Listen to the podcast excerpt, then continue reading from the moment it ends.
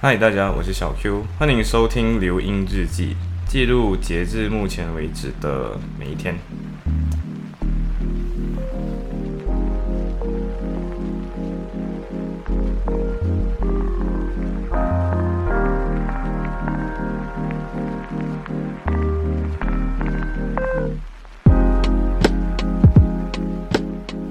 好，今天开学嘛，对，所以其实。今天是九月的二十七号，二零二一年星期一。嗯，今天开学，利物浦大学终于开学了。对，然后我刚好第一堂课就在开学的第一天有。嗯，那堂课是三点到五点左右。嗯，但是在上课天之前，就是半夜的时候，就小 A 就突然间，呃，我我在录完上一期节目之后，小 A 就突然就 WhatsApp 我，然后就跟我说，哎，我有在填这个表，这个问题你想要怎么填？呃，那个表呢是一个注册学会的一个表，它一个社团的那个那个表。没有想到的是，这个整个注册过程其实并没有想象中那么难。虽然我们只是跨出了那个第一步，然后我们就去想到底要写这个社团的 description 是什么，这个社团的目的、成立目的是什么，这个社团会有什么活动，你都要把它大概一一的写上去吧。然后我发现到。就我们两个真的非常的所谓叫什么 big boss，就是非常的胆很大，胆很大的就是胆子很大，然后试看看去在一个全是洋人的一个社会，试看看两个 Asian guy 来这边开一个学会，然后试看看怎么说那叫什么名字来着啊？profit 自己的一个 connection，对，就是使用之前以前参加比赛、参加这类型的比赛之后累积下来的人脉，然后把现在人脉传换成一个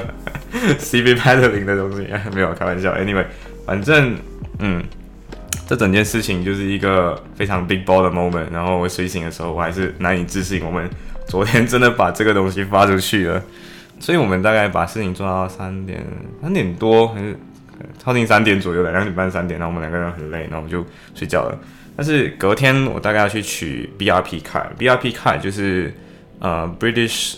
Residence Permit，就是一个你暂时可以在英国留着居留着的一个。证吧，尤其是 working working permit 这样的一个东西。然后，然后今天小 A 自己早早早早睡醒了就去取了。然后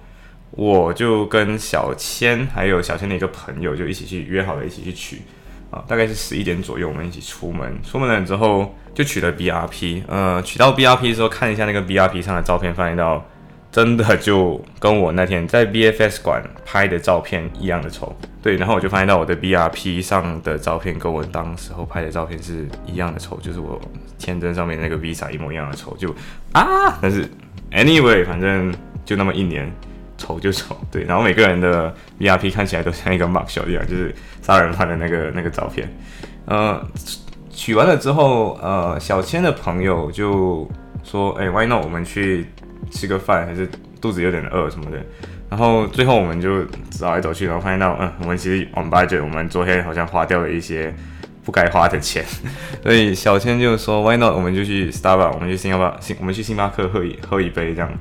呃，然后星小千进去的时候才说，哦，其实这是我第一次来星巴克，他在马来西亚也没有去过星巴克，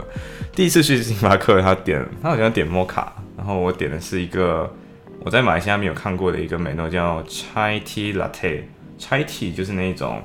呃，我不知道大家知不知道那种很像本加比的那种 tea，然后有一点香料进去混煮，混煮了之后那种 tea，呃，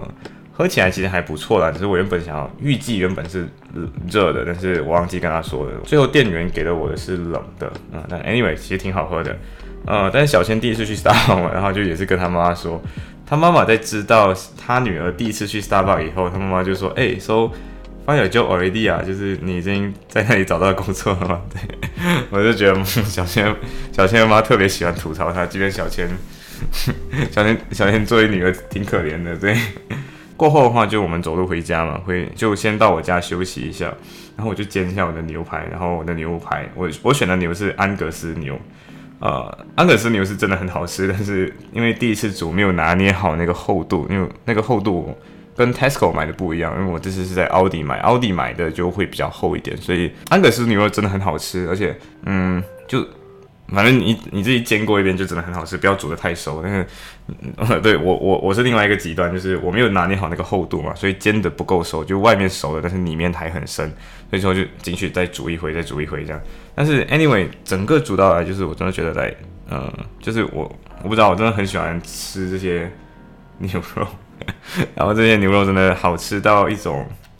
我。不知道什么，我有的人可能不能吃牛肉，就没有办法体验。但是我是真的很喜欢吃这里牛肉，而且这里的牛肉就品质很好，就品质真的很好。呃，但就因为这个牛肉没有煮熟嘛，所以重新煮之后，我们就差一点上课迟到。对，小千和我有课，但是小千的朋友没有课，所以后来他自己走了。然后我就跟小千就上课要去赶去上课现场的路上，就要要赶去一场 seminar 嘛，就是一场研讨会这样的一个东西 seminar。然后 seminar 的这个 tutor 就在三点，准准三点的三三点的课，然后我们在准准三点的时候踏进去，那这个 tutor 还蛮 chill，就没有说什么呃呃就没有骂我们，也没有把门关上，所以还挺好的。这个 tutor 是一个我我自己可以知道他应该不是一个 British，呃，但是他的口音听起来比较像是一个可能是 South African 之类的，不然就是卢旺，我不知道是不是卢旺，反正应该是非洲的口音，因为他会把 basically 这句。呃，这个词念成 basic curry，嗯，basic curry 就听起来很像 basic，然后加 curry，咖喱，嗯嗯，我不知道，反正他的口音确实是比较不一样，但是我自己的话是习惯了这些口音，所以是听得懂，而且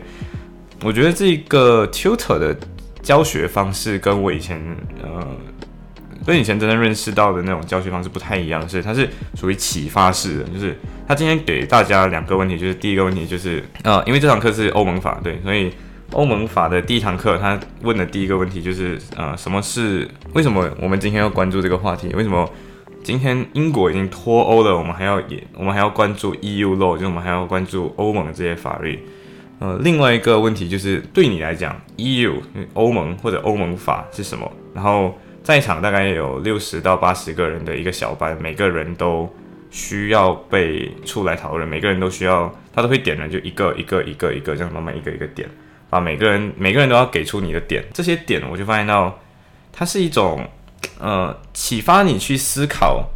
这个点跟那个点之间的联系，比如说欧盟法这个欧盟这个框架成功了，但是。可能 African Union 就非洲联盟还是东南亚地区的 ASEAN 就是没有成功，为什么只有欧盟成功了？为什么欧盟一开始只是说，哎，我们大家一起做个生意，我们没有想要做什么，到现在变成一个 Super Nation，然后这个 Super Nation 就可以去约束很多国家，比如你的开战权，比如说你的对外政策，这些都会因为 EU 的。欧盟自己本身的一些决策而影响你国内的一些决策，所以为什么会变成这样？我觉得这个 tutor 很好的把这些点都带出来，同时他没有真正给你答案。我觉得这些答案反而没有直接告诉你更好一点，因为他只给你的问题，然后同时每个同学在回答，他都会对于这个点进行诠释，说呃这个点是上一个同学讲的哪一个点，或者是这个点是一个很酷的 point，因为你开了另外一个新的新的点，或者是你注意到一件新的事情。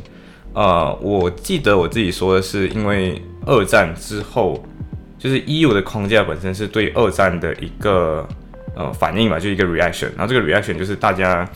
呃，法国跟德国这两个国家都会因为互相 K 来 K 去，所以就会造成很多经济上的损失，甚至是人民上的伤亡。所以，呃，他们法国跟德国这两个国家就互拉了三个小国，然后一起加了一个。呃，这一起签了一个条约，关于呃，steel 跟就是关于煤炭跟钢铁的使用。后来又签了原子弹，呃，原子的研究项目，也就是要预防原子用来发展武器之类的。因为钢铁跟煤炭都也可以拿来做武器嘛，所以如果今天我们约束好这几个国家，就只能做，只能拥有一定的煤产量跟呃钢产量的话，我们就没有办法把剩余的这些钢产量跑去，嗯，可能。做武器，然后就可以从这样的方式预防战争。就我提出这个点，然后呃，tutor 也会对这些东西进行诠释。我觉得这是一个很非常 nice 的一个学习方法。上完课之后，小千跟我就，呃，A 小 A 就打给我，打给我们，打给我们了之后就说，哎，Why not？我们的我们他在市区，他在买一些呃其他的家庭家居家用品，然后。他就说：“Why not？我们去找他。我们找到他了之后，他见到我们的第一件事情就是跟我们说 Polish guy，对，就是昨天那个 Polish guy，他就说 Polish guy 就解释的说，哦，他就解释到英国人跟呃欧洲的人 Europeans，因为 Polish 是德国，呃是波兰嘛，就德国旁边属于东欧国家。他说欧洲人特别不喜欢英国人，英国人也不喜欢欧洲人。然后说这两个国家之间就是他们很欧洲人本身很看不起英国人，觉得说因为他们是岛民，然后就说这岛民上面的那个呃就一直近亲繁殖，所以他们出现侏儒的概率会比较高之类，就很经常出现侏儒。但我没有数据证明啊，反正是小 A 转述给我们的。然后 这个 Polish guy 又重新把这件事情往另外一个方向扯，就是因为我真的没有办法理解为什么这里的抽油烟机会。这么的奇怪，因为他没有把一根管往外接，所以他抽到的油烟就只是抽到了，然后就被排出来。对，我我真的没有办法理解，就是你你今天如果煮比较呃烟油烟比较旺盛的一些菜，就会整个房间都是那个味道。像比如说今天我煎牛肉的时候，是整间房间又回到那个味道，他没有完完全没有办法用大火煮的。嗯，然后 Polish guy 就发明了一个标签，这个标签就叫 British in Engineering。英国的那个工程思维，对，然后同时其实这些 British engineering 也可以在一些地方看到，比如说，呃，这里的水龙头，这里的水龙头会因为冬天嘛，所以就会有冷水跟热水这两个的管，他们有的时候就会接一根是纯热水，一根是纯冷水，所以冷水热水你要洗个手，你就要么被冻死，要么被烫死，就只有这两个选择，没有中间选择，他们完全不会把这两根管先接起来又。来到同一个点上，然后在这个点再伸出来，然后那个那个呃那个水管可以调右边为了热水，然后来来出热水，然后左边来出冷水，然后出中间就是温和的水，他们完全没有一样，完全没有一样这样子的东西。反正啊，我没有办，我也没有办法理解为什么 British engineer 会这样啊。然后那个 Polish guy 顺便也吐槽一件事情，说说全世界的人都靠右走，只有你们英国要靠左走。为什么？为什么要是故意这样子？然后特别的不方便之类的。然后，然后小 A 就跟我们说，他说当时他他回复的东西是，呃，对，呃，我也这样觉得。可是我被他们，我被他们 colonize 过，我被他们殖民过，所以我也是靠左边走的。因为反正过后小 A 我们就回去了嘛。然后经历一场小雨，这是我在英国经历的第一场小雨。我之前从来没有真正的在雨。在下雨的时候走过，但是我发现到英国的雨真的就是毛毛雨，而且那种毛毛雨甚至是你完全不会听到的那种雨的那种程度，所以我可以突然间可以理解为什么英国的人在下雨的时候根本不会把拿不会把伞拿出来，同时也不会随便的带伞。我整条路走下来，只有看到一个老人拿出一把伞，然后那把伞还是挺破的一把伞。小 A 呢？他说他那里的雨挺大的，所以他最后需要躲雨。但我这里的雨真的就是毛毛雨，我完全是可以走在树荫间，然后就避开所有的雨的。因为我从小千，我我送小千回去嘛，小千家从从小千家到我家大概需要步行五分钟。我从小千家走出来的时候，大概就已经开始下毛毛雨了。然后我走着走着走着，完全回到家的时候都没有被淋湿的，就是那种你感觉就只是走了一点雨洒下来那样。但是小 A 那边的，他说他的那个雨的那个情况就比较大嘛，所以他就跑到了，他就刚好经过 Lido，Lido 这间超市，然后就到 Lido 里面去躲雨。呃，他原本在今天下午的时候要买一把 Mark and Spencer 的雨伞，这把雨伞换算到马币大概需要四十多块。这把雨伞是 Windproof 的，就是一样是平常那种可以方便携带的折叠雨伞。但 小 A 呢，就在他走进去 Lido 了之后，他就问店员，就是有没有一把雨，你这边有没有卖雨伞，因为他想回家嘛。然后店员说没有，但是这里有一把上个礼拜某人遗落的雨伞。Why not？因为 since 他没有把这把雨伞带回，重新回来失物到失物领取。Why not？你就把这把雨伞就送给你，让你回家好了。对，这就是今天的好人好事。呃，对，然后小 A 就很兴奋的把故特意打电话过来跟我说这件事情，我真的觉得他疯了。嗯，Anyway，今天的分享就到这里吧。嗯。拜